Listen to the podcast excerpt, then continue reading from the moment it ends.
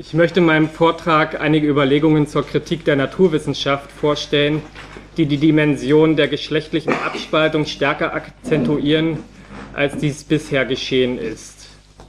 Obwohl Frauen bekanntermaßen aus akademischer Bildung und den gelehrten Gesellschaften der Neuzeit in Europa ausgeschlossen waren und noch bis heute in vielen wissenschaftlichen Feldern unterrepräsentiert sind, haben Kritiker der Naturwissenschaft fast nie die Frage gestellt, ob dem Geschlechterverhältnis für diese, also die Naturwissenschaft, mehr als eine bloß akzidentielle Rolle zukommt. Dass der Ausschluss von Frauen aus der Wissenschaft zu perspektivenbedingten Verengungen hinsichtlich Zielsetzung und Methodenwahl sowie zu regelrechten Verzerrungen der Ergebnisse führt, hat ein bestimmter Strang der feministischen Forschung hinlänglich herausgearbeitet.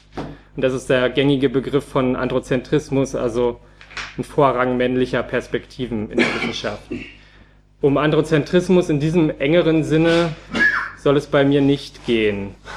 Es ließen sich stundenlang Beispiele aufzählen, besonders aus den Sozialwissenschaften und der Biologie. Da diese Disziplinen ihrem Gegenstand nach mit Geschlecht und Geschlechterbeziehung zu tun haben, die auch im Tier- und Pflanzenreich vorgefunden werden, das ist natürlich immer auch eine Projektion, ist ihrem Androzentrismus im Allgemeinen auch recht leicht auf die Spur zu kommen, zumindest da, wo er also mehr oder weniger manifest auftritt. Es mag dagegen so scheinen, als seien die abstrakteren und formaleren Zweige der Wissenschaft über solche Verdächtigungen erhaben. Wie sollten in die Mathematik oder Mechanik beispielsweise auch geschlechtsspezifische oder geschlechtsbezogene Hintergrundannahmen eingehen? Positivistische Verteidiger dieser Wissenschaften können aus der Kritik am Androzentrismus leicht den Schluss ziehen, dass die kritisierten Fachrichtungen eben den Idealen distanzierter Objektivität und mathematischer Strenge gar nicht entsprechen, sonst würden solcherlei Verzerrungen gar nicht ins Gewicht fallen. Die entsprechenden Disziplinen werden deshalb ja auch despektierlich als weiche Wissenschaften bezeichnet. Und es ist klar, dass man genau diese distanzierte Objektivität und mathematische Strenge als, als äh, wissenschaftliche Kriterien in den Blick nehmen und in Frage stellen muss. Möchte man nun die klassische Mechanik, die am Anfang der neuzeitlichen Wissenschaft steht und bis ins 19. Jahrhundert hinein das Welt- und Naturbild der bürgerlichen Gesellschaft geprägt hat, und mit ihr das wissenschaftliche Denken überhaupt als androzentrisch kritisieren, muss dies in wesentlich vermittelterer Weise geschehen. Ich möchte daher historisch vor und von der These ausgehen, dass diejenige Denkform, die Eske Bockelmann sehr präzise als Kernbestandteil der Naturwissenschaft ausgemacht und historisch abgeleitet hat, nur scheinbar geschlechtsneutral ist. Auch als Erkenntnissubjekt unterliegt das bürgerliche Subjekt der gebrochenen Logik von Wert und Abspaltung, und dies wird ersichtlich, wenn man sich mit der historischen Umbruchphase des 17. Jahrhunderts und den damals noch präsenten Naturverhältnissen und Aneignungsweisen befasst, die dem neuen androzentrischen Geist der Naturbeherrschung entgegenstanden also mein, mein Fokus ist historisch orientiert auf 17. Jahrhundert, diese, diese Umbruchsphase, in der das äh, warenproduzierende Patriarchat und die Naturwissenschaft gerade entstehen. Ich werde am Ende aber noch ähm, ein paar Thesen formulieren, wie das dann im 18. Jahrhundert und in der Aufklärungszeit äh, meines Erachtens weitergeht.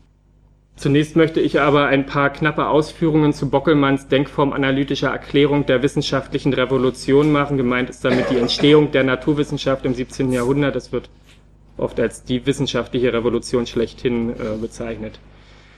Bockelmanns äh, Erklärung bringt auf den Punkt, was das Neue des wissenschaftlichen, ja überhaupt des neuzeitlichen Denkens ist und wie es sich aus der Wertvergesellschaftung ergibt. Allerdings hat Bockelmann seine Grenzen, das ist dann Thema im zweiten Teil. Ähm, wir können eine kurze Nachfragerunde nach dem Bockelmann-Teil machen. Ansonsten würde ich die Diskussion auf eine, nach dem Vortrag beschränken wollen. Also nun zu, zur denkformanalytischen Ableitung der wissenschaftlichen Revolution. Die wissenschaftliche Revolution des 17. Jahrhunderts hat lange Zeit keine zureichende Erklärung gefunden.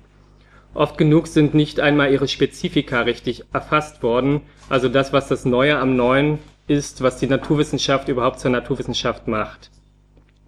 Im Unterschied zu den vormodernen äh, Erkenntnisweisen. Wie Eske Bockelmann herausgearbeitet hat, versagen sowohl sogenannte internalistische als auch soziologisch-externalistische Erklärungen des Neuen. Sag doch nochmal, wo das bei Eske Bockelmann Ja. Äh, Das Buch heißt Im Takt des Geldes, wurde im Exit-Kontext eigentlich relativ viel äh, rezipiert und auch rezensiert von Klaus-Peter Ortlieb zum Beispiel. 2004 erschienen äh, im Zuglammen Verlag. Diese internalistischen und externalistischen äh, Erklärungen müssen scheitern, weil sie ihrerseits in der undurchschauten Denkform befangen sind, deren Genese sie begreifen müssten.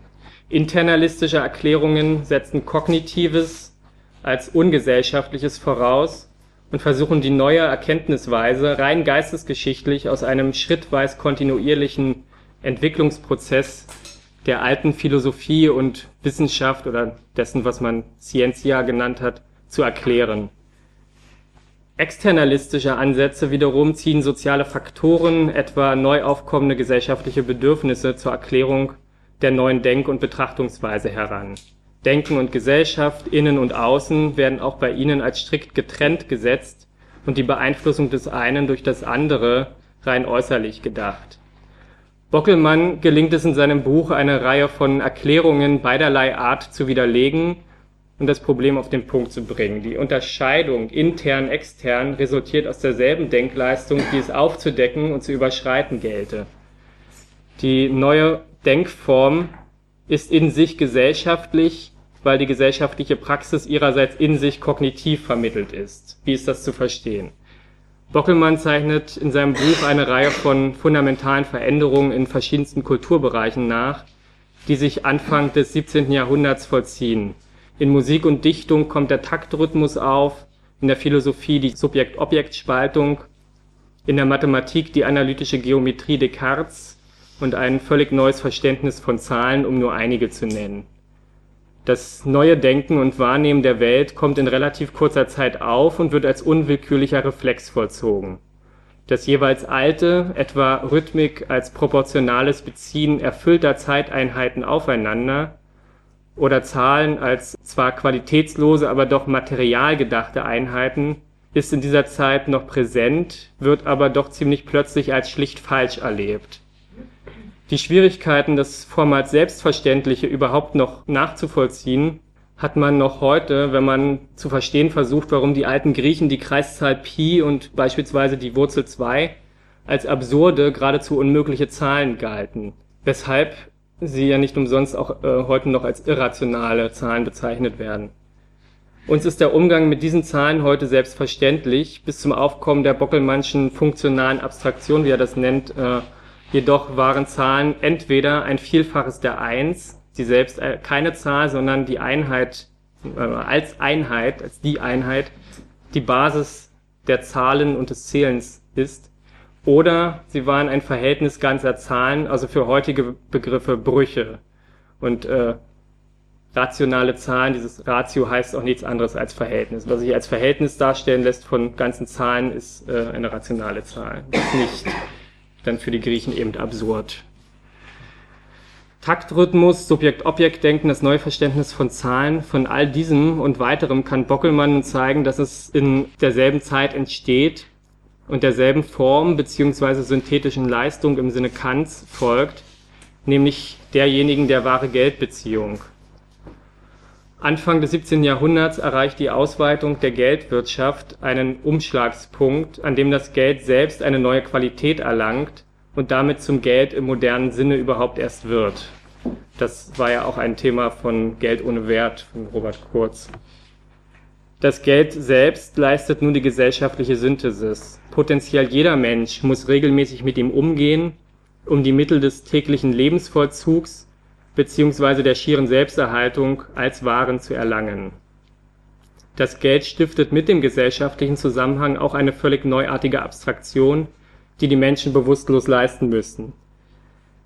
Da es auf potenziell jeden Gebrauchsgegenstand und sogar auf die eigene Lebenszeit bezogen wird, ist das Verhältnis von Ware und Geld selbst ein nicht inhaltliches, das Bockelmann auch reines Ausschließungsverhältnis nennt auf der historischen Stufe absoluten Werts, wie Bockelmann das nennt, wird das Geld zur reinen Einheit, zum reinen Beziehen aller Waren aufeinander, welche wiederum zum rein bezogenen, zum gleichgültigen, bloß quantitativen Inhalt, nämlich zur Preisbestimmung werden, zumindest innerhalb dieser Denkform. Reines Beziehen als abgetrennte, bestimmungslose Einheit auf der einen Seite und rein bezogenes auf der anderen sind ebenso strikt aufeinander verwiesen wie strikt voneinander getrennt. Sie stehen in einem reinen Widerspruchsverhältnis, sie erhalten ihre eigene Bestimmung nur in der Negation, dem Ausschluss des je anderen. Am Umgang mit Geld lernen die Mitglieder der Gesellschaft laut Bockelmann diese einmalige Abstraktion ein nicht-inhaltliches Denken, das reflexhaft vollzogen wird und daher den Subjekten der Form nach unbewusst bleibt. Aufgrund seiner Inhaltslehre prägt es sich unreflektiert allen möglichen Inhalten auf. Seine Struktur ist die immer selbe, nämlich das leere Verhältnis von Funktion und Variablen. Die Beziehung, Veränderung, Bewegung auf der einen Seite das bewegte, sich verändernde, bezogene, davon losgelöst auf der anderen.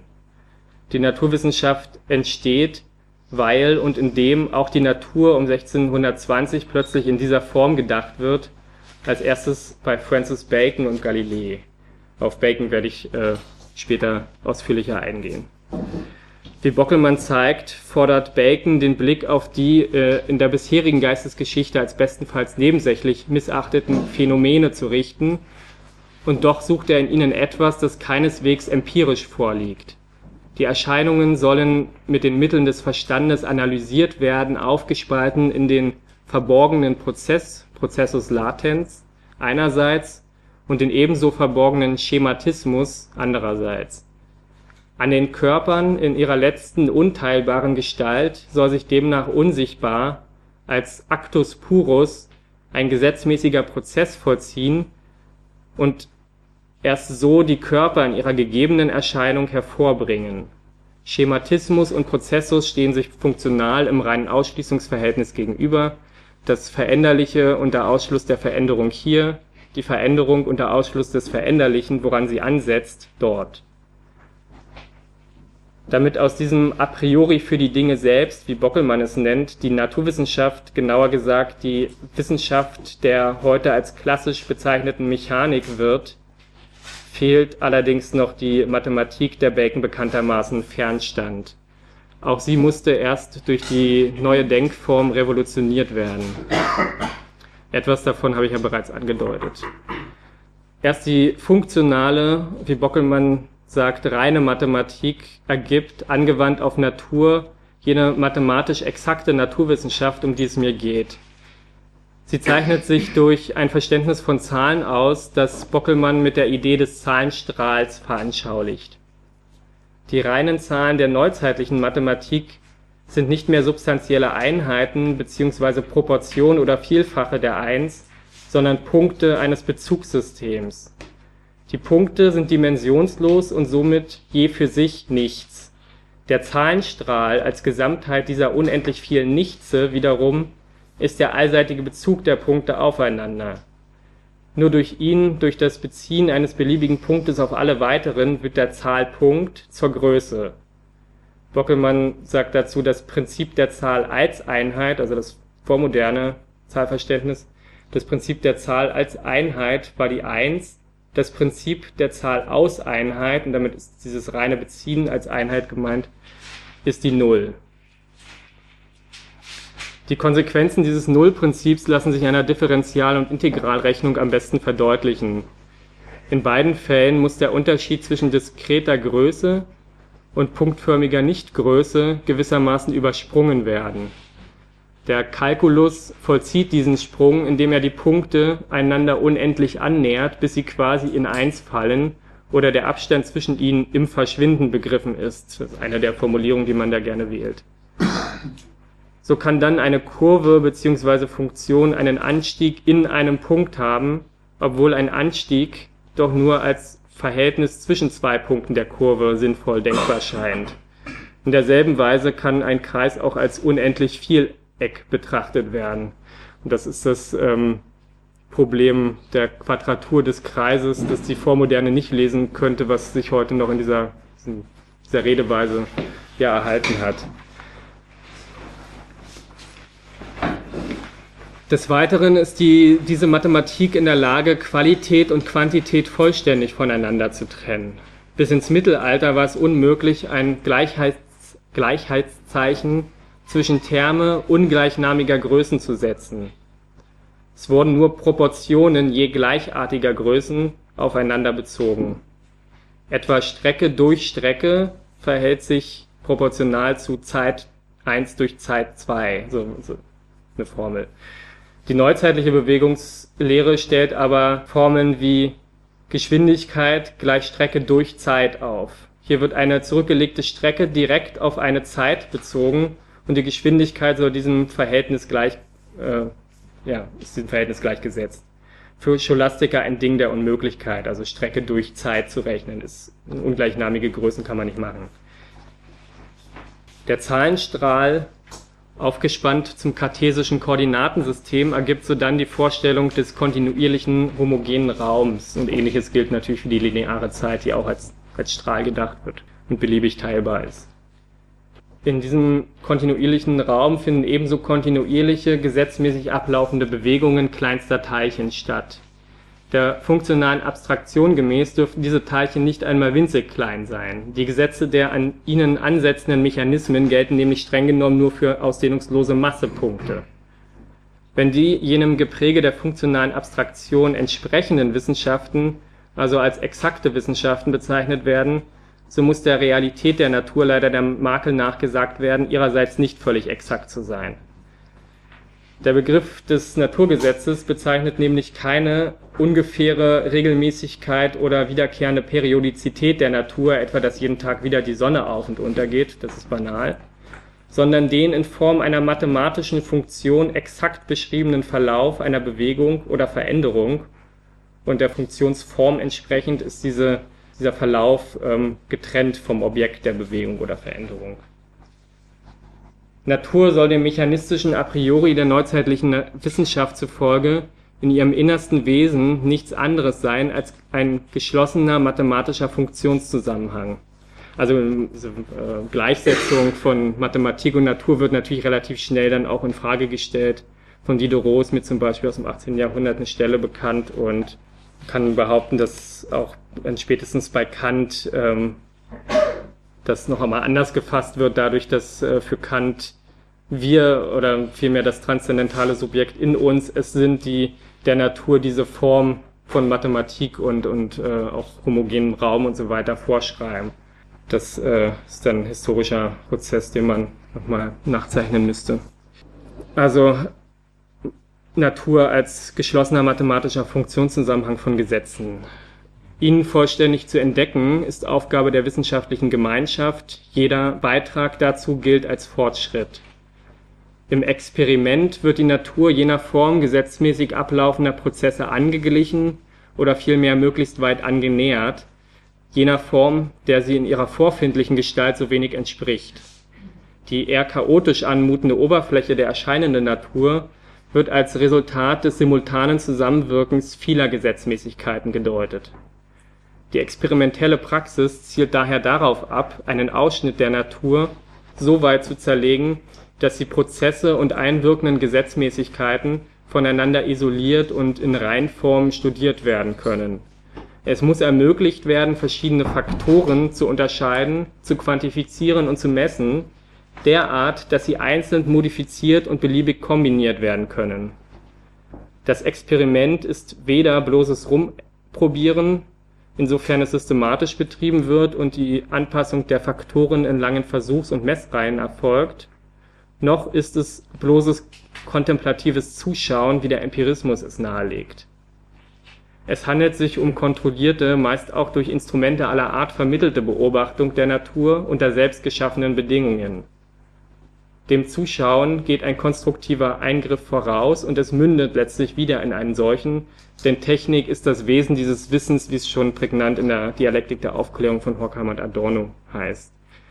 Klaus-Peter Ortlieb hat dazu noch Folgendes geschrieben, Zitat, in dem Maße, wie es gelingt, Einzelfaktoren zu isolieren, lassen sie sich nach Belieben wieder neu zusammensetzen und zu technischen Systemen synthetisieren.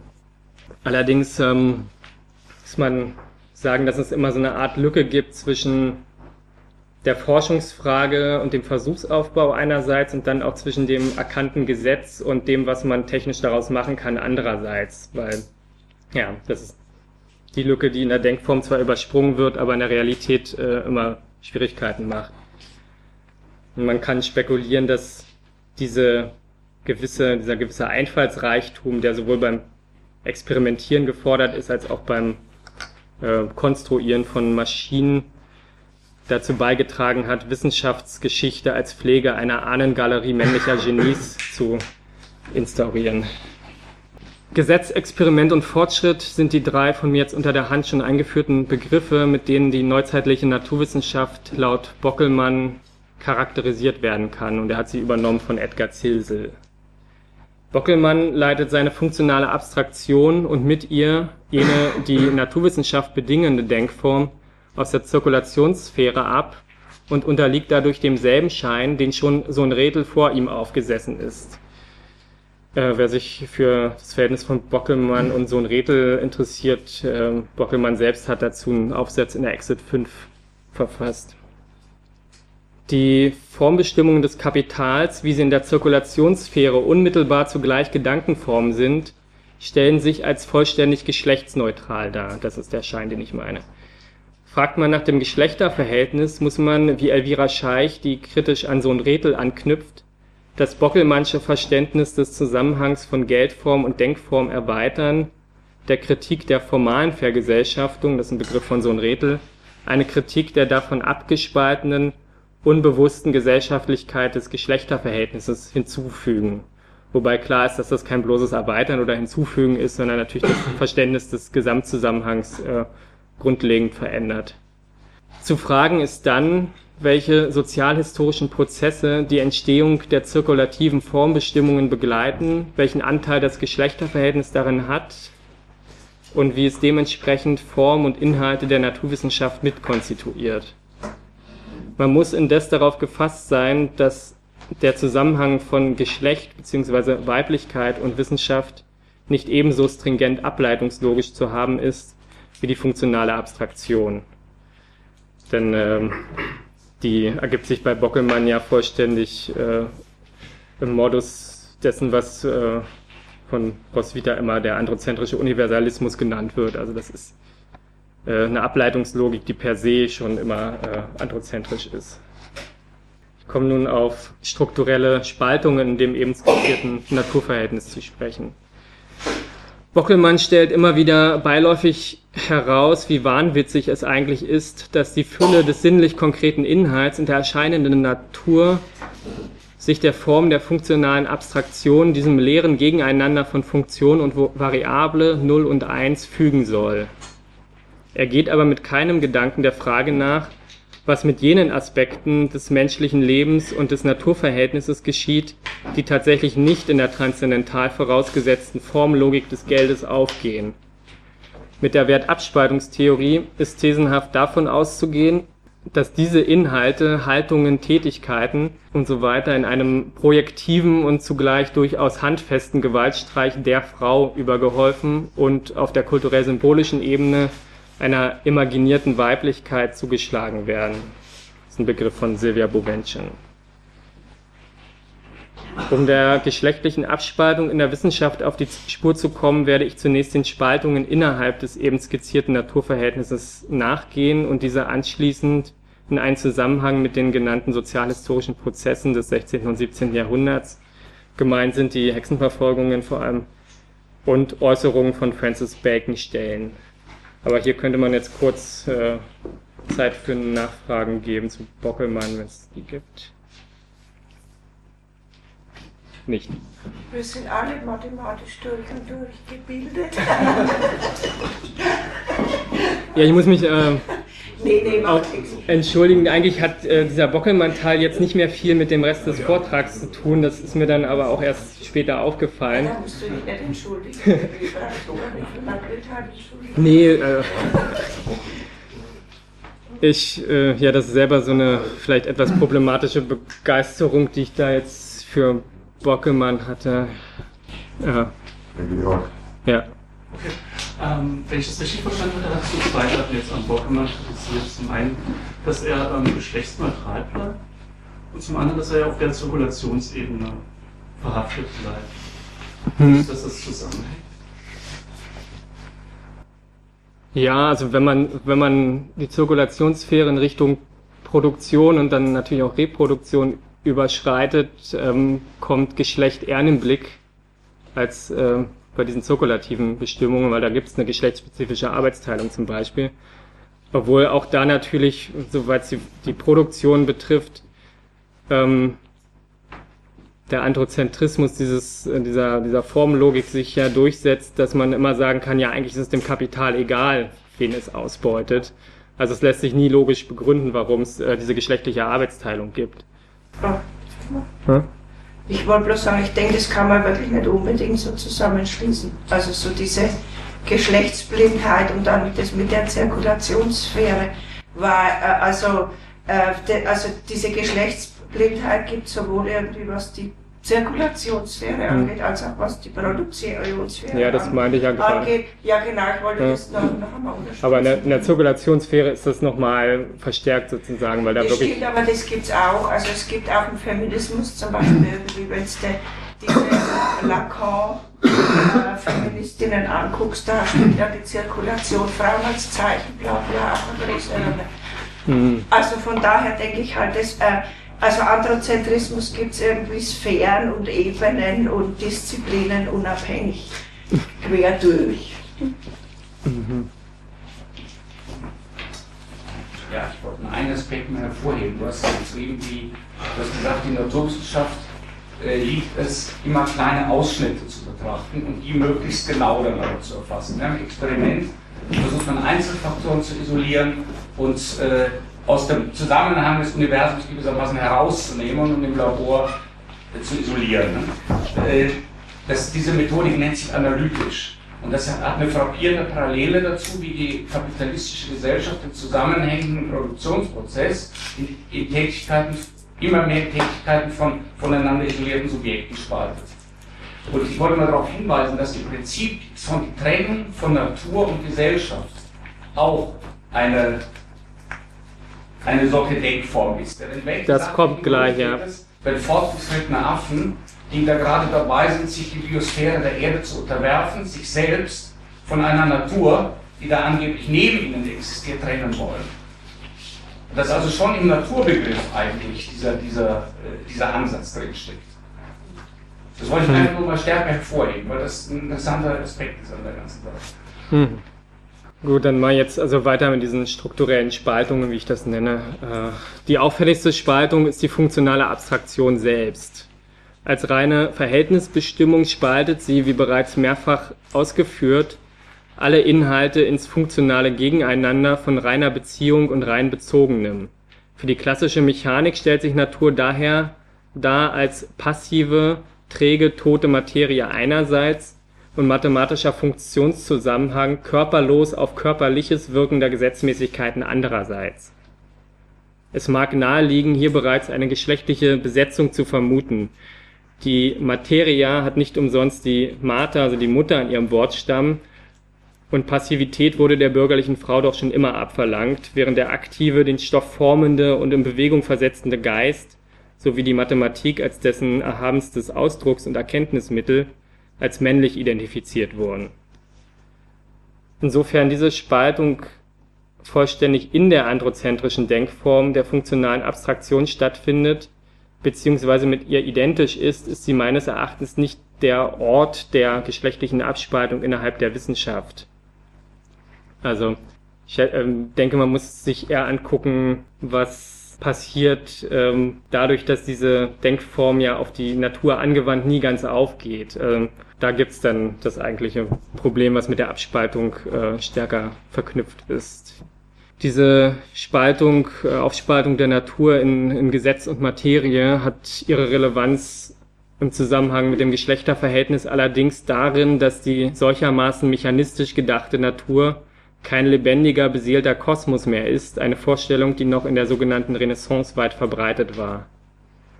Genevieve Lloyd äh, bringt das in dankenswerter Präzision auf den Punkt. Sie schreibt, Diesem neuen Bild zufolge ist die Natur ohne Geist, obwohl sie als Produkt eines rationalen Schöpfers geordnet und einsehbar ist. Sie gehorcht Gesetzen, die zu verstehen sind. Sie ist entgegen der Auffassung der Griechen jedoch nicht mit Geist erfüllt. Die Natur wird nicht durch Analogie mit einem Organismus gedeutet, der in sich seine intelligiblen Bewegungsprinzipien enthält, sondern mehr durch Analogie mit einer Maschine. Als Gegenstand wissenschaftlicher Erkenntnis wird sie nicht im Sinne einsehbarer Prinzipien des Stofflichen, sondern als Mechanismus verstanden. Zitat Ende. Als solcher Mechanismus ist die Natur im Rahmen ihrer Gesetze und der Kenntnis, die man von ihnen hat, beliebig manipulier- und ausbeutbar. Das kam gestern schon vor als technokratisches Naturverständnis. Das vormoderne Bild von der Natur als beseelter Organismus und nährender Mutter dagegen implizierte oft eine gewisse ethische Beschränkung der als zulässig empfundenen Naturausbeutung. Selbstredend ist diese symbolische Identifikation von Frau und Natur in der Vormoderne bereits patriarchal, ihre Konsequenzen sind allerdings ambivalent. Die Natur konnte sowohl als Ernährerin verehrt, wie auch im Fall von Naturkatastrophen als rachsüchtige Verheererin verdammt werden Wobei ähm, diese Besetzung mit Weiblichkeit natürlich noch in einem ganz anderen Rahmen stattfindet, weil es noch nicht diese polarisierten Geschlechtscharaktere der Neuzeit gibt in der Vormoderne. Zudem, solange die Natur als beseelter Organismus erscheint, durchdrungen von Geistern und Dämonen, richtet sich der menschliche Geist nicht äußerlich beherrschend auf sie. Stattdessen gibt es eine Vielzahl von magischen und sympathetischen Naturverhältnissen, die insofern auch nicht ohne weiteres unter einen Begriff gefasst werden können, was man dann leider immer tun muss, äh, wenn man die Vormoderne sagt. Die Alchemie etwa scheint zwar der experimentellen Methode nahezustehen, ist aber durchdrungen von magischen Elementen.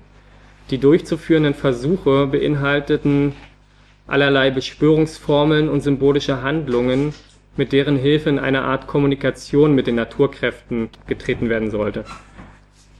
Viele Alchemisten der frühen Neuzeit identifizierten diese Naturkräfte mit männlichen und weiblichen Prinzipien, die in ihrem durchaus gleichwertigen Zusammenwirken die gewünschten Resultate zeitigten, wie überhaupt die sexuelle Fortpflanzung als Vorbild für Produktivität schlechthin das Vorbild für Produktivität schlechthin abgab und nicht Arbeit, Natur, Beherrschung oder Handwerk oder sowas. Gerade deshalb, so kann man vermuten, musste in den offiziellen Lehren des vormodernen Patriarchats der Anteil der Frau an der Hervorbringung neuen Lebens kleingeredet werden. Man kann da an die aristotelische Zeugungstheorie zum Beispiel denken, in der äh, Stoff und Form äh, schon aufgespalten werden und äh, identifiziert werden mit Männlichkeit und Weiblichkeit. Demnach ähm, gibt der Mann mit seinem Samen äh, oder das männliche Wesen mit seinem Samen zum, äh, zur Entstehung eines neuen Organismus die Form, also das eigentlich formende äh, geistige Prinzip hinzu, während die Frau nur äh, den amorphen Stoff beisteuert. Das neue mechanistische Denken kennt keinen Geist in der Natur mehr, außer den reinen göttlichen Geist der mathematischen Gesetze, denen diese gehorcht. Ein Geist, mit dem aufgrund seines reinen Formcharakters symbolisch vermittelte Verständigung allerdings nicht mehr möglich ist. Jedenfalls nicht im Rahmen der eigentlichen naturwissenschaftlichen Praxis. Die Natur soll blinde, seelen- und willenlose Objektivität sein und in dieser Objektivität auch erkannt werden können. Dazu muss sie im Experiment äh, entsprechend zugerichtet werden. Damit ist die zweite offensichtliche Spaltung angesprochen, die Subjekt-Objekt-Spaltung oder Geist-Natur-Dualismus. Denn das Erkenntnissubjekt setzt die Versuchsanordnung, ist aber als solches, nämlich als Erkenntnissubjekt, kein Bestandteil der Natur. Es muss daher alles an sich was selbst Natur ist oder als solche erscheint, ausschalten, alles, was den Versuchsaufbau stören und die Erkenntnis verfälschen könnte. Die Subjekt-Objekt-Spaltung geht als Geist-Natur-Dualismus mit einer weiteren Spaltung einher, jener in innere und äußere Natur, die wiederum überlagert wird von der quer dazu liegenden Spaltung in beherrschte und unbeherrschte Natur. Das sind jetzt, äh, ja, gibt so eine Art Koordinatenkreuz für das äh, Weitere, was ich daran äh, herausarbeiten möchte. Um die Natur in der ihr unterstellten Gesetzmäßigkeit erkennen zu können, muss sie im Experiment objektiviert werden. Dieser Vorgang erfordert ein Subjekt, das dazu in der Lage ist, weil es sich selbst den strengen Regeln wissenschaftlichen Arbeitens unterwirft. Der im Experiment vorgenommene aktive Eingriff in die Natur ist zuallererst eine Handlung des Experimentators an sich selbst, nämlich die Ausschaltung seiner Körperlichkeit und seiner Empfindungen. Das schrieb ebenfalls Klaus Peter 1998 in Bewusstlose Objektivität. Ergänzen ließe sich, dass auch das Vorstellungsvermögen mit seinen voreiligen spekulativen Schlüssen und seinen von Furcht oder Begierde durchsetzten Bildern in engen Grenzen gehalten werden muss. Als an Fantastereien leidend erscheinen denn auch Bacon seine zur Herrschaft über die Natur unfähigen Vorläufer, seien es aristotelische Scholastiker, hermetische oder neuplatonische Naturphilosophen und Magier. Die Fantasie muss diszipliniert, die Sinnlichkeit vereinheitlicht werden, um die Objektivierung der Natur zu leisten. Das Furchtbare, das die Menschheit sich hat antun müssen, bis das Selbst, der identische, zweckgerichtete männliche Charakter des Menschen geschaffen war, ist also Voraussetzung nicht nur von Geschäfts-, sondern auch von Erkenntnisfähigkeit in diesem Sinne. Und etwas davon wird noch in jeder wissenschaftlichen Grundausbildung oder eigentlich schon viel früher wiederholt. Diese Dialektik von innerer und äußerer Naturbeherrschung kann eingehender anhand der Schriften von Francis Bacon betrachtet werden, wobei ich auf, äh, unter anderem auf die Darstellung von Katrin Braun und Elisabeth Kremer zurückgreifen kann. Sie ordnen Bacon zusammen mit Descartes einem asketischen Erkenntnistypus zu und gehen den gesellschaftlichen wie insbesondere geschlechtlichen Vermittlungen innerhalb des mechanistischen Denkens auf unterschiedlichen Ebenen nach. Francis Bacon, der von 1561 bis 1626 lebte, kann als eines der ersten selbstbewussten bürgerlichen Subjekte und Vordenker der naturbeherrschenden Vernunft gelten. Berühmt ist seine Forderung nach einem Wissen, das mit Macht und Nutzen identisch ist, weil und insofern es nicht aus Spekulation, sondern induktiver Beobachtung und experimenteller Praxis resultiert Ebenso einflussreich sein Anspruch, die Natur zu unterwerfen, indem man ihren Gesetzen gehorcht. Feministische Wissenschaftskritikerinnen wie Evelyn Fox Keller haben insbesondere auf die in seinem Werk anzutreffende Sexual und Geschlechtsmetaphorik hingewiesen. Die zu unterwerfende Natur wird bei ihm fast durchgängig als weiblich charakterisiert, und es ist allzu offensichtlich, dass die Zitat keusche und gesetzmäßige Ehe zwischen Geist und Natur Zitat Ende die er fordert, patriarchal ist, wie schon Adorno und Horkheimer bemerkten, obwohl in ihrer Fassung dieses Zitats diese Ehe als glücklich bezeichnet wird. Aber das hat auch was mit ihrem Eheverständnis zu tun. Es ist allerdings nicht die Natur per se, die Bacon in Metaphern der Weiblichkeit beschreibt. Er unterscheidet laut Caroline Merchant, eine weitere feministische Wissenschaftskritikerin, drei Zustände, in denen sie sich befinden kann, die Natur. Ähm, Freiheit, Irrtum und Knechtschaft. Jetzt kommt ein Zitat, äh, leider etwas altertümliche deutsche Übersetzung aus dem 18. Jahrhundert ist, Zitat von Bacon, was bei Merchant zu finden ist. Denn entweder ist die Natur frei und erklärt sich durch ihren gewöhnlichen Lauf, wie an den himmlischen Körpern, den Tieren, den Pflanzen und dem ganzen Vorrat der Natur, oder sie wird durch bösartige Ungewöhnlichkeiten eines unbändigen Stoffes und durch die Gewalt der Hindernisse außer ihrem Zustand gestoßen, wie in Missgeburten. Oder sie wird endlich von der menschlichen Kunst und Arbeit gebunden, gestaltet und gleichsam erneuert, wie an Kunstsachen zu sehen. Zitat Ende. Kunstsachen meint hier natürlich Technik. Im Zustand der Freiheit ist die Natur Gegenstand der Astronomie oder der alten Naturgeschichte, eines Wissenssystems, das die Pflanzen, Tiere und Mineralien klassifiziert, beschreibt, abbildet und ordnet, aber nicht experimentell mit ihnen umgeht oder sie wie äh, die spätere Evolutionsbiologie historisch genealogisch erklärt. Also die Systematik, die sich in der Naturgeschichte, die heißt zwar so, hat aber eigentlich mit einem historischen Naturverständnis nichts zu tun, äh, ergibt, ist deswegen auch immer ja, gewissermaßen willkürlich oder können ganz verschiedene Klassifikationen nebeneinander stehen. Ähm, der dritte Zustand, der Zustand der Knechtschaft, ist im Experiment erreicht. Unter den Bedingungen der technischen Zurichtung ist die Natur Gegenstand der neuen Physik, der Mechanik, die sie gleichsam erneuert, nämlich als Maschine rekonstruiert. Zitat Merchant, der zweite Zustand ist notwendig, um die Fehlentwicklungen und Monstrositäten zu erklären, die häufig auftreten und weder von Gott selbst noch von einer anderen höheren, auf Gottes Weisung wirkenden Macht verursacht sein können. Zitat Ende. Dass in Gottes schöner Natur nicht alles glatt läuft, muss seinen Grund haben und Bacon sieht ihn in der Materie selbst, nicht im Wirken von bösen Dämonen oder Hexen.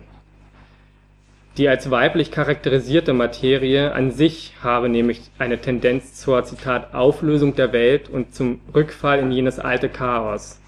Man kann sagen, an der Stelle ist ähm, das Hexenwirken schon äh, in die Materie selbst ein, eingerückt und damit ähm, verallgemeinert und auch rationalisiert. Weiblich ist die Natur für Bacon und das mechanistische Denken nicht im Ganzen, das ist eher eine vormoderne Vorstellung, sondern als unbeherrschte, das heißt, soweit sie sich als anarchisch, bedrohlich, diffus, vielfältig und unrein darstellt, soweit sie in einem Wort das andere des frühkapitalistischen Subjekts ist und äh, eben der, der Denkform nicht entspricht. Sowohl Evelyn Fox Keller als auch Braun und Kremer zitieren eine Stelle bei Bacon, wo die Natur plötzlich männlich wird. Sie wird es im Experiment, aber nicht, weil sie dort die Unterworfene ist, dies ist der einzige Aspekt, den Caroline Merchant sieht, sondern weil sie hier in ihrer reinsten Form erscheint, nämlich in der Form, in der sie der Denkform entspricht. Es ist hier, so Bacon, Zitat, wie wenn sich die göttliche Natur kindlicher Unschuld im Versteckspiel erfreute, bei dem sie sich versteckt, um gefunden zu werden, und mit der typischen Ungeduld den menschlichen Geist herbeisehnt, um sich mit ihm in diesem Spiel zu vereinigen. Ähm, dass die Natur hier männlich wird, sieht man nur im, im, englischen Original, was ich jetzt aber nicht vollständig wiedergeben möchte, weil das auch so ein altertümliches Englisch ist.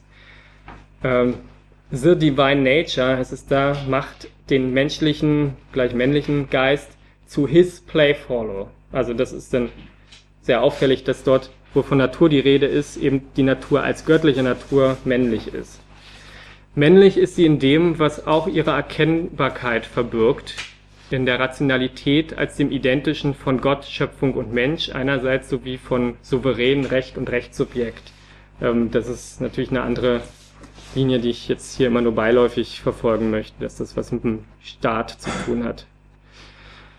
Bevor die Natur sich allerdings in der Reinheit göttlicher Gesetze offenbart, muss der Wissenschaftler seinen eigenen Geist reinigen. Damit komme ich auf die angekündigte Dialektik von innerer und äußerer Naturbeherrschung zu sprechen. Bei Bacon, wie in ähnlicher Weise bei Descartes, beginnt wahre Erkenntnis mit dem wohlverstandenen Zweifel am vermeintlich bestehenden Wissen und der trügerischen Gewissheit des unmittelbaren Augenscheins.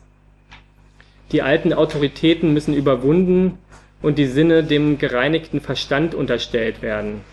In diesem Punkt ist Descartes noch radikaler als Bacon, der ja als Ahnherr des Empirismus gilt und die Sinne durch Instrumente korrigieren und vereinheitlichen möchte, während Descartes als Rationalist der Sinnlichkeit so feind ist, dass er in seinen Meditationen sogar seinen eigenen Körper leugnet und die Wahrheit allein in der Vernunft, in Logik und Mathematik sucht. Wer war das bei Descartes? Descartes. Wie bei der Judith Button fast.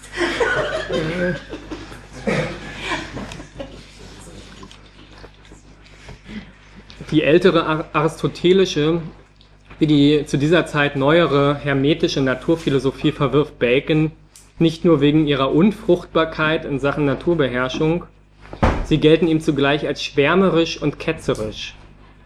Seine neue Una Scientia Universalis dagegen ist nüchtern und im Einklang mit der christlichen Lehre in ihrer anglikanisch-protestantischen Fassung. Frei soll sie sein von jeder affektiven und libidinösen Verstrickung. Der Naturforscher solle sich insbesondere hüten vor allem, was sein Gemüt vorzugsweise ergötzt und ergreift. Zitat Ende. Damit ist Zitat, Wissen, das nur nach Befriedigung strebt, für Bacon auch nichts als eine Kurtisane, die nur dem Vergnügen und nicht der Fruchtbarkeit und Fortpflanzung dient. Zitat Ende. Fortpflanzung ist dann auch die wichtigste Funktion der Liebe, der Bacon insgesamt wenig abgewinnen kann. Er schreibt in seinen allerlei Lebensweisheiten verbreitenden Essays, Zitat, eheliche Liebe pflanzt das menschliche Geschlecht fort, freundschaftliche Liebe veredelt, aber wollüstige Liebe vergiftet und erniedrigt es, das menschliche Geschlecht. Zitat Ende. Er empfiehlt daher auch, wieder Zitat, am besten halten die, die sich der Liebe nicht entschlagen können, sie fest im Zaum und trennen sie scharf von den ernsthaften Angelegenheiten und Geschäften des Lebens. Denn wenn sie sich erst in den Beruf eines Menschen eindrängt, dann verwirrt sie seine Vermögensverhältnisse, im Original steht Fortunes, das kann man auch mit Geschicke übersetzen, und macht aus ihm ein Wesen, das seine Ziele völlig aus den Augen verliert. Zitat Ende. In der geforderten Trennung von Öffentlichkeit und Privatheit ist Bacon seiner Zeit weit voraus. Auch wenn hier von Frauen keine Rede ist, ist doch klar, worauf diese Abtrennung der Liebe von den ernsthaften Angelegenheiten und Verrichtungen hinausläuft. Auf die Unterwerfung der Frau unter die eheliche Gewalt des Mannes und auf ihren Ausschluss aus allen Bereichen, in denen die männliche Zielstrebigkeit keine Ablenkung duldet die veredelnde Liebe, äh, veredelnde freundschaftliche Liebe und dergleichen indes bildet ein wichtiges Element der männermündischen Institution der neuen Wissenschaft, etwa der Royal Society, die in England 1660 im Geist Bacons gegründet wird. 1660. Ja. Äh, nicht ganz im Geist Bacons, weil Bacon ja nun auch noch äh, so sozialreformatorische Elemente hat, gerade in seiner äh, Sozialutopie Nova Atlantis ähm, die waren dann nach den Bürgerkriegswirren in England nicht mehr so beliebt. Deswegen beschränkte man sich äh, bei der World Society darauf, eben einen Ort für wissenschaftlichen Austausch zu bilden, ohne irgendwelche sozialreformatorischen Ansprüche. Ähm, über die Funktion des Privaten schreiben Braun und Kremer Folgendes, was ich jetzt noch äh, zusammenfassend äh, zitieren möchte indem die Arbeit der Frau im Privaten die Vermittlung zwischen Vernunft und Sinnlichkeit gewährleistete und die Ehe zum Mittel der Disziplinierung und Sozialisierung der Subjekte wurde, stellte die in der Privatheit unterworfene Arbeit und Sexualität der Frau eine Grundlage des instrumentellen Verhältnisses zur Natur dar. Bevor die bürgerliche, im Privaten tätige Frau jedoch zum Zeichen der Harmonie und der Versöhnung werden konnte, mussten jahrhundertelange Enteignungs und Disziplinierungsprozesse vorangehen Zitat Ende. Diese Enteignungs- und Disziplinierungsprozesse geht es mir dann im Folgenden unter dem Gesichtspunkt der Hexenverfolgungen. Ähm, was an dem Zitat natürlich auffällig ist, ist, dass hier von Arbeit äh, der Frau die Rede ist. Das ähm, ja, ist wahrscheinlich dem, dem marxistischen Hintergrund von Braun und Kremer äh, in den 80ern geschuldet. Bacons intellektuelles Wirken fällt in eine historische Epoche des Umbruchs. Zwischen dem Beginn der langsamen Zersetzung der alten katholisch verbrämten Feudalordnung des Hochmittelalters mit ihrem geschlossenen organizistischen Natur- und Gesellschaftsverständnis und dem bürgerlich-revolutionären Aufbruch des späten 18. Jahrhunderts liegen Jahrhunderte der Gewalt. Die weltanschauliche Deutungshoheit der katholischen Kirche wird durch die Reformation in Frage gestellt, Religionskriege entspinnen sich daraufhin in ganz Europa radikale religiöse Sekten und Ketzerinnenbewegungen erheben sich allerorten. Äh, auch die Bauernkriege werden noch, werden noch zu nennen. Ihnen schließen sich also diesen Ketzerinnenbewegungen vor allem Menschen an, welche im Rahmen jener Prozesse, die der ursprünglichen Akkumulation zugerechnet werden können, ihre Subsistenzmittel verlieren. Sie werden, darauf hat Robert Kurz immer wieder hingewiesen, in ein historisches Loch gestoßen, ehe sie zum systematisch kapitalistisch verwursteten Menschenmaterial in den Arbeits- und Irrenhäusern der Frühmoderne, in den Manufakturen und schließlich in den industriellen Fabriken werden. Unterdessen konstituiert sich in Gestalt des absolutistischen Staats eine neue weltliche Zentralgewalt, die mit dem Geflecht gegenseitiger Abhängigkeits-, Verpflichtungs- und Herrschaftsverhältnisse des Feudalismus weit weniger zu tun hat als mit der bürgerlich-liberalen Demo Demokratie, die sie ablösen sollte. Die mechanistische Philosophie des 17. Jahrhunderts ist eine der zahlreichen Antworten auf die quälende Frage nach Gewissheit und Einigkeit der zunehmend atomisierten Menschen. Und zwar diejenige Antwort, die sich hat durchsetzen können, weil sie den neuen sozialen und politischen Verhältnissen am besten entsprach. Man denke nur an, an Thomas Hobbes, der seine Apologie des absolutistischen Staats ja genauso mechanistisch verfasst wie ähm, bei Bacon die, die Begründung der Naturwissenschaft argumentiert wird. Der Verlust an Gewissheit und sozialer Ordnung, dem sie begegnet, spiegelt sich auch im Naturverhältnis der frühen Neuzeit. Die Natur wird seit dem 16. Jahrhundert zunehmend als Chaos und gesetzlose Wildnis beschrieben, die es zu beherrschen, unter Kontrolle zu bringen und zu kultivieren gilt. Dabei werden ähm, gerne Motive des Alten Testaments aufgegriffen, die, glaube ich, äh, im eigentlichen christlichen Hochmittelalter eine geringe Rolle spielten. In diesem Kontext sind die Hexenverfolgungen von großer Bedeutung, die ebenfalls in diese Zeit fallen und nicht nur von der katholischen Inquisition, sondern auch und vor allem von der weltlichen Gerichtsbarkeit aller Konfessionen getragen wurden. Interessant ist, dass Jean Baudin, einer, ein anderer früher ähm, Apologet äh, absolutistischer Herrschaft, selber auch eine Dämonomania geschrieben hat, also auch ein, ein äh, Buch über Hexenprozesse. Also das ist wirklich eng verknüpft mit dieser neuen weltlichen Macht auch. Die Hochphase der Hexenverfolgung fällt in die Zeit von etwa 1550 bis 1650. Die Mehrzahl der Betroffenen waren Frauen, etwa 75 Prozent. Einzige Ausnahme ist Skandinavien, wo offenbar auch mehr äh, männliche Naturmagier angeklagt wurden. Die Hexen wurden für die Gesetzlosigkeit der Natur verantwortlich gemacht und Frauen im Allgemeinen mit Unordnung und sogar Gewalt assoziiert.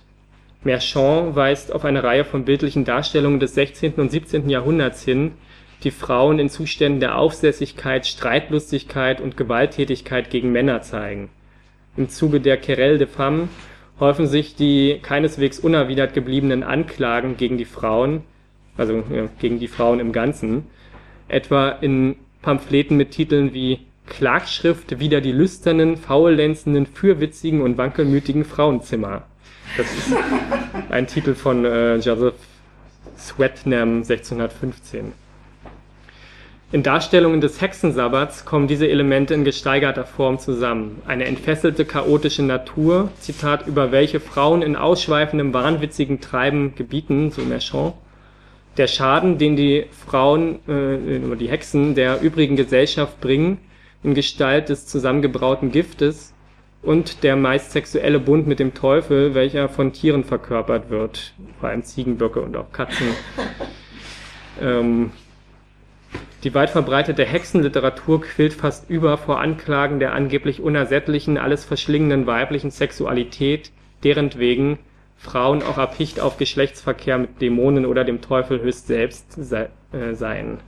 Das äh, prominenteste Beispiel dafür ist der Hexenhammer von 1486, der bis ins 17. Jahrhundert hinein immer wieder neu aufgelegt wurde und also von solchen Anklagen weiblicher Sexualität ähm, eben überquillt. Die Hexen erscheinen als sündige Verführte des Teufels und zugleich als Verführerinnen, deren Macht der gottesfürchtige, züchtige Mann nicht erliegen darf. Diese Konstellation deutet meines Erachtens darauf hin, dass die Identifikation von Weiblichkeit und unbeherrschter Natur durch die Dialektik der Selbstbeherrschung vermittelt ist. Die äußere Natur wird wenigstens teilweise zur Projektionsfläche für die innere, welche unter dem Druck der Modernisierungsprozesse, dem Zwang zum Selbstzwang, zunehmend diszipliniert werden muss. Das betrifft natürlich äh, in erster Linie auch immer Sexualität. Fleischliche Gelüste werden projektiv abgewehrt, indem sie an den Frauen als den potenziellen Triebzielen bekämpft werden.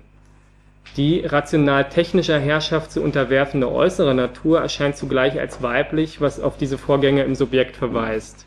Das ist jetzt ähm, eine anfechtbare psychoanalytische Spekulation. Ich bin äh, eigentlich jetzt auch kein Experte für Psychoanalyse, aber ich glaube, der Zusammenhang lässt sich äh, da doch nachweisen. Ist allerdings ähm, wichtig, dass die Hexenverfolgung natürlich ein ziemlich ähm, komplexes Phänomen war, ziemlich vielschichtig, so dass sich das auch nicht alles ähm, auf die Weise erklären lässt. Und ähm, natürlich die äußere Natur hatte in dieser Zeit oft was Bedrohliches an sich. Ähm, gerade während des Dreißigjährigen Krieges gab es etwas, was man jetzt in der Klimageschichte eine kleine Eiszeit nennt. Andererseits ähm, ist die Hexenliteratur natürlich älter und fällt in eine Zeit, als äh, das äh, noch nicht so war. Ja, wobei es aber schon so war, dass im 17. Jahrhundert quant äh, quantitativ der absolute Höhepunkt der Hexenverfolgung ja. erreicht wurde. Ja. Ja, das hat, also es hat was damit zu tun, dass da gerade in, in Mitteleuropa die äußere Natur tatsächlich durch diese kleine Eiszeit was Bedrohliches hatte und dass die, ähm, das gesellschaftliche Chaos ähm, gerade im Dreißigjährigen Krieg und dergleichen mehr ähm, nochmal gesteigert war gegenüber dem, den Jahrhunderten davor. Dies ist natürlich nur eine Dimension der vierschichtigen Vorgänge der Hexenverfolgungen. Braun-Kremer richten den Blick auf eine weitere, die unmittelbar das Naturverhältnis betrifft. Sie schreiben, in der Hexenverfolgung wird ein magisches und mimetisches Verhältnis zur Natur tabuisiert und bei Strafe des eigenen Untergangs untersagt. An der Hexe wird demonstrativ vorgeführt, welche Strafe denen droht, die sich nicht der gesellschaftlichen Verallgemeinerung der asketischen Tugenden unterwerfen die Konstitution des bürgerlichen Subjekts, die Herausbildung eines verinnerlichten Gewissens, Selbstbeobachtung und Selbstbeherrschung vollzieht sich unter gewaltsamer Abgrenzung von der Frau, die zur Schattenseite des männlichen Subjekts wird. Die früheren aktiven Umgangs- und Aneignungsweisen von Natur werden zurückgedrängt, weil die verallgemeinerte Askese Abwendung von der nun durch und durch dämonisierten Natur zugunsten der Hinwendung zu Gott verlangte dies musste sich insbesondere gegen Frauen richten, die im Rahmen der gängigen Volksmedizin oder des Hebammenwesens Kenntnisse im Umgang mit Kräutern und Ähnlichem erworben und mündlich tradiert hatten. Verschiedene feministische Autorinnen legen in ihren Untersuchungen Nachdruck darauf, dass die frühneuzeitliche Hexenverfolgung auch ein Prozess der Enteignung und Vernichtung von Heilkenntnissen und Naturwissen um die komplexe Sexualität, Empfängnisverhütung und Geburt war. An der äh, an die Stelle der Hebammen traten mit der Zeit männliche Ärzte mit einer Fachausbildung, zu der Frauen nicht zugelassen waren. Die Hexenverfolgungen sind auch der gewaltsamste Ausdruck der historischen Gesamttendenz, die den Handlungsspielraum und die Selbstbestimmung von Frauen einschränkte und sie in die abhängige Rolle der Hausfrau drängte, nachdem ihre ökonomischen Funktionen und Rechte im ausgehenden Mittelalter in zahlreichen Gebieten durchaus vielfältig waren. Evelyn Fox Keller arbeitet in einem der Kapitel ihres Buches Liebe, Macht und Erkenntnis von 1986 heraus, dass im 17. Jahrhundert ausgerechnet die im Rückblick als rational und aufgeklärt erscheinenden, erscheinenden Anhänger Bacons, die Gründungsväter der Royal Society, es waren, die die Hexenverfolgungen in England forcierten. Ihnen standen Anhänger des Paracelsus gegenüber, die mit dem Namen der Neuen Wissenschaft die Alchemie, also einen magischen Naturumgang, verbanden. Beide Gruppen stritten noch darum, was unter neuer Wissenschaft zu verstehen sei, und ihr Konflikt erstrickte sich auch auf die Deutung der Zauberei, wobei dem Geschlechterverhältnis eine entscheidende Rolle zukam. Ganz in der Linie Bacons warnten die Gründungsväter der Royal Society, so zum Beispiel Joseph Glanville, vor, Zitat, der Macht, die unsere Affektionen über unseren so leicht verführbaren Verstand haben Zitat Ende, wobei er die Affekte explizit mit dem Weiblichen identifizierte. Also da gibt es eine Stelle, wo es heißt, ähm, der Naturerkenntnis kann das nichts werden, solange die Frau in uns herrscht. also, Absicht der Royal Society sei es, so deren Hen äh, Sekretär Henry Oldenburg, eine männliche Philosophie zu befestigen. Ihre Protagonisten richten sich in vehementen Attacken gegen die Paracelsianer, welche, Zitat, mit dem Verstand des Herzens Naturprozesse begreifen wollten, die sie als das gleichberechtigte Zusammenwirken männlicher und weiblicher Prinzipien deuteten. Einig waren sie sich darin, dass Naturforschung praktisch experimentell verfahren muss, also eine gemeinsame Frontstellung gegen die bloß ähm, theoretische, scholastische Naturphilosophie. Nur steckten die Alchemisten ihren, also der Naturforschung nicht so enge Grenzen wie ihre Kontrahenten. Es war ihr Enthusiasmus, also genau dieses schwärmerische Element, das Bacon schon äh, angeklagt hat, den die Anhänger der Royal Society im Einklang mit ihrer nüchternen männlichen Philosophie ablehnten, sowie ihre Leugnung der Existenz von Hexerei. Also das ist interessant, dass gerade die Alchemisten davon ausgehen, dass die angeblichen Hexenwerke als Effekte einer Naturmagie verstanden und erforscht werden können, die nichts Teuflisches an sich hatte. Die Macht des Teufels lege ohnehin in geistiger Versuchung, nicht in physikalischen äh, Effekten, so etwa John Webster. Seinen aufklärerischen Gegnern erschien dies als Versuch, Hexen vor der ihnen gebührenden Verfolgung zu schützen. Keller weist auf den engen Zusammenhang von Hexerei und Sexualität hin, der in dieser Auseinandersetzung Ende des 17. Jahrhunderts zu vernehmen ist. Sie weist nach, dass die Beteiligung der rationalistischen Wissenschaftler an der Hexenverfolgung durchaus folgerichtig ist. Diesen, schreibt sie, kamen die Alchemisten darum gefährlich vor, weil sie nicht nur religiös und politisch radikal waren, sondern auch weil sie einer Wissenschaft verpflichtet waren, die von einer erotisch-sexuellen Bildsprache durchdrungen war und gleichzeitig gebunden war an die symbolische Gleichheit der Frauen vor Gott. Zusammenfassend stellt sie fest, die neue mechanistische Sichtweise sorgte für einen abgesicherten intellektuellen Bereich der Männlichkeit, in dem auch das allegorische Zusammenwirken von männlich und weiblich ausgeschlossen wurde, und zwar in ihrem Bild vom Wissenschaftler wie in ihrem Bild von der Natur. Also weder im Subjekt noch im Objekt sollte es irgendwas geben, was sich nach männlich und weiblich unterscheiden lässt. Ich komme nun zu einem historischen Ausblick und der Zusammenfassung meines Vortrags. Bevor diese stabile mechanistische Rationalität etabliert war und die Hexenverfolgungen abebben konnten, dauerte es noch etwa bis zum Beginn des 18. Jahrhunderts. In dem Maße, wie die Subjektkonstitution in bürgerlichen und adligen Kreisen eine dauerhafte und expandierende ökonomische Grundlage erhält, Frauen stärker in die Sphäre des Privaten gebannt wurden, innere Natur unter Abspaltung des Weiblichen diszipliniert sowie äußere Natur der wissenschaftlich-technischen Unterwerfung anheimgegeben wird, kann die gewaltsame Projektion zurücktreten.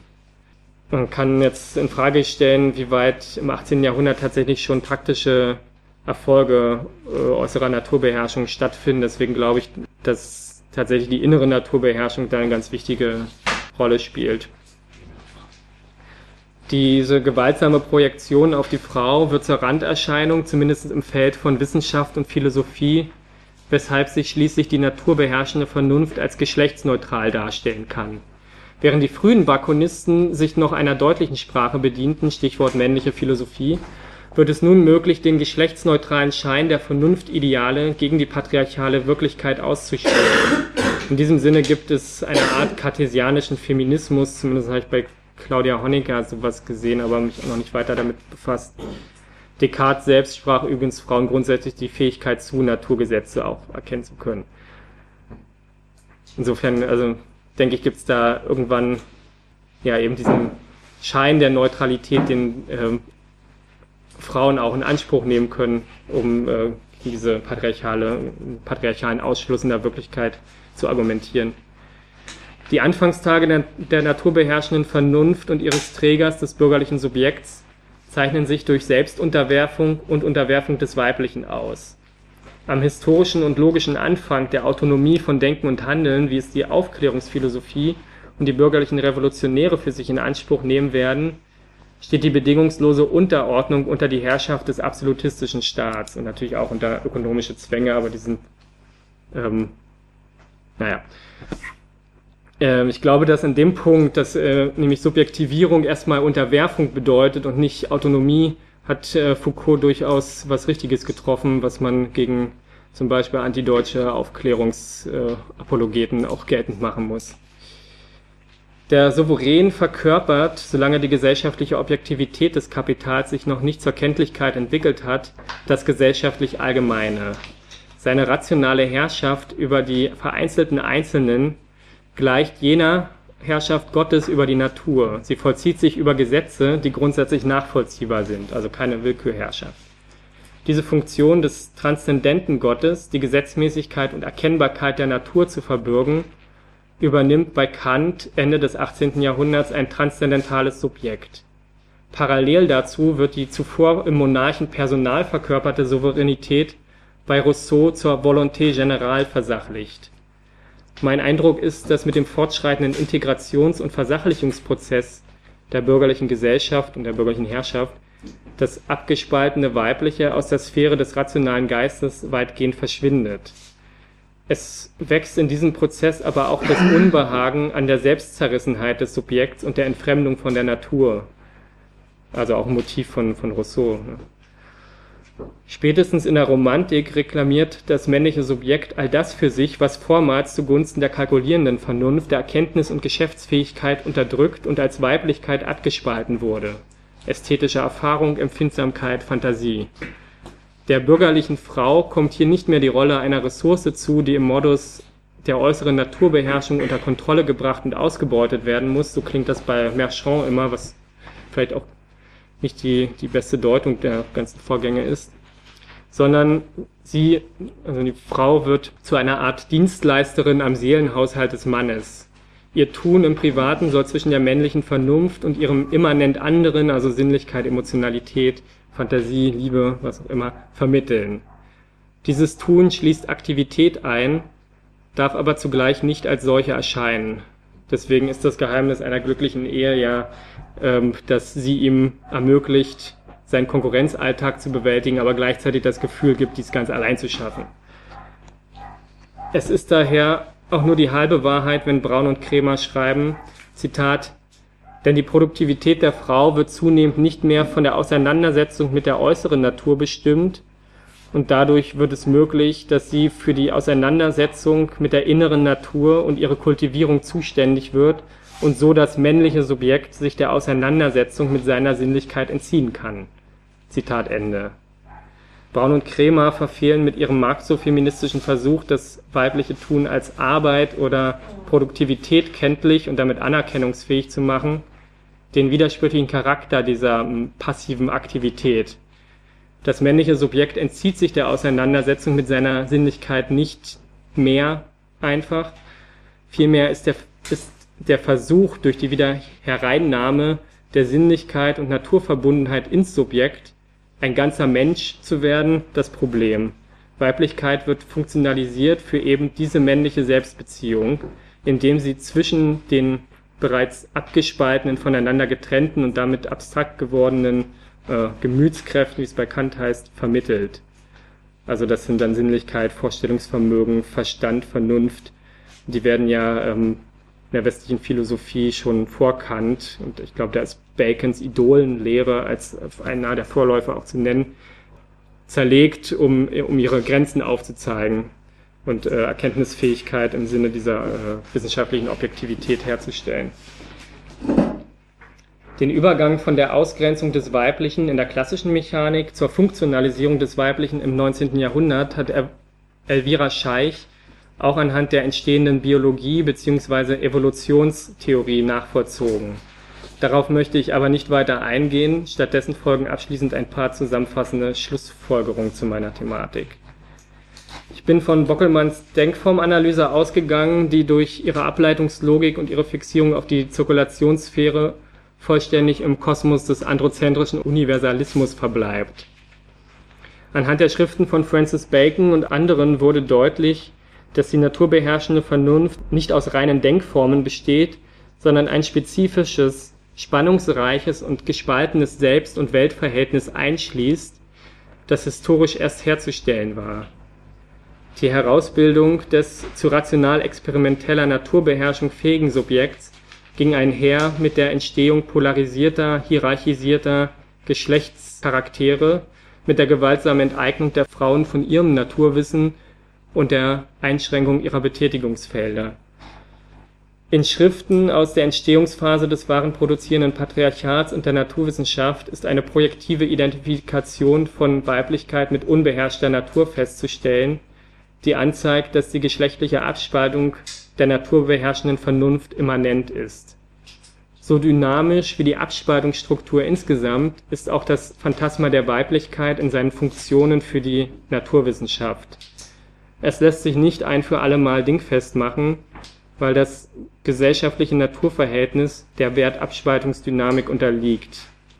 Wie sich das Geschlechterverhältnis mitsamt seiner psychosozialen und kulturell-symbolischen Dimension in der Wissenschaft geltend macht, hängt daher von Entwicklungsgrad und jeweiliger Konfiguration gesellschaftlicher Kategorien und natürlich auch vom ähm, Stand äh, der gesellschaftlichen Auseinandersetzung mit der Natur ab.